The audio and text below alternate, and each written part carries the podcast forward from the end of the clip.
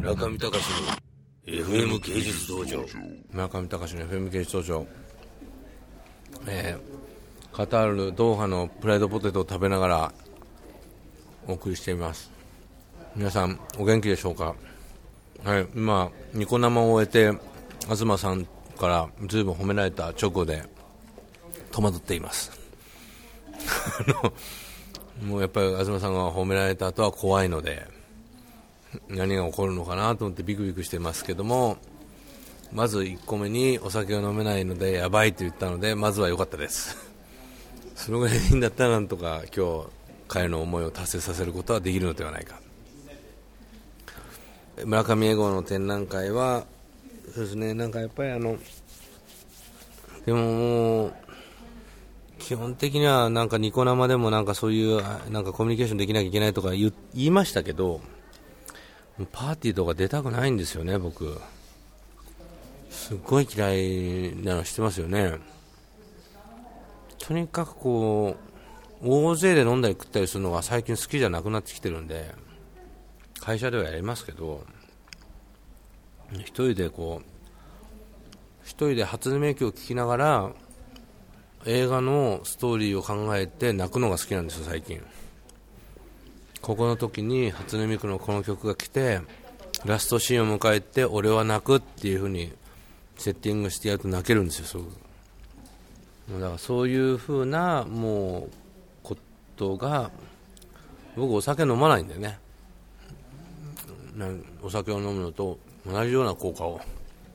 もたらしてる。いや五百羅漢五百羅漢っていうモチーフは感動的じゃないと思うんですよ。やっぱりあのさっきも東さんが言ってたけどもでも僕のヒストリー10年来を見てきたって言っておっしゃってましたけどその中でこれが出てくるっていう必然性は最初の頃から分かっているけれどもやっぱり一回見なきゃ分かんない。別に僕祈りを訴えたいわけでもないしカタールだからっていうことでもそんなにはなかった。でもなんかなんかやっぱりこういうのを村上との作品を見た時にこういうものが来るんじゃないかなと思ってたらやっぱり来たみたいな。やっぱりこう宮崎駿が今度作ってる「ゼロ戦」の映画に僕はすごく期待しているのは僕はやっぱり宮崎駿の第二次世界大戦ものが見たかったのでなぜかといえば宮崎駿は第二次世界大戦の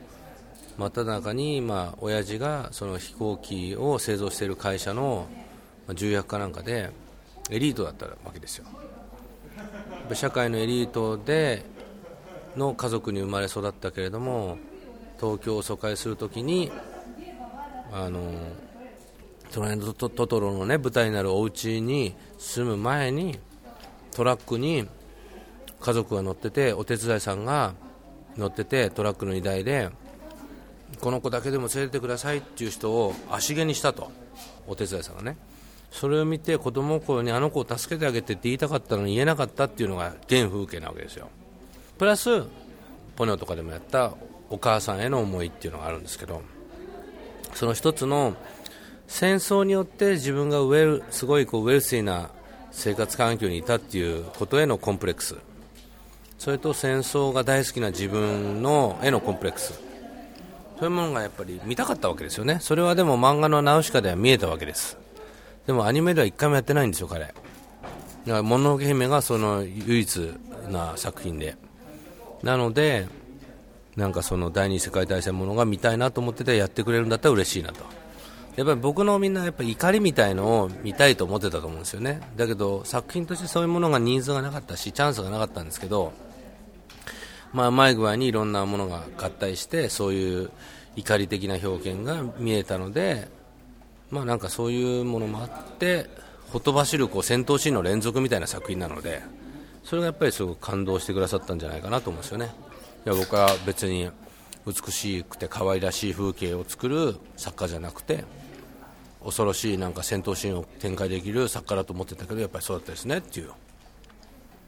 ういうことだと思うんですよね。中見隆の FM 芸術道場。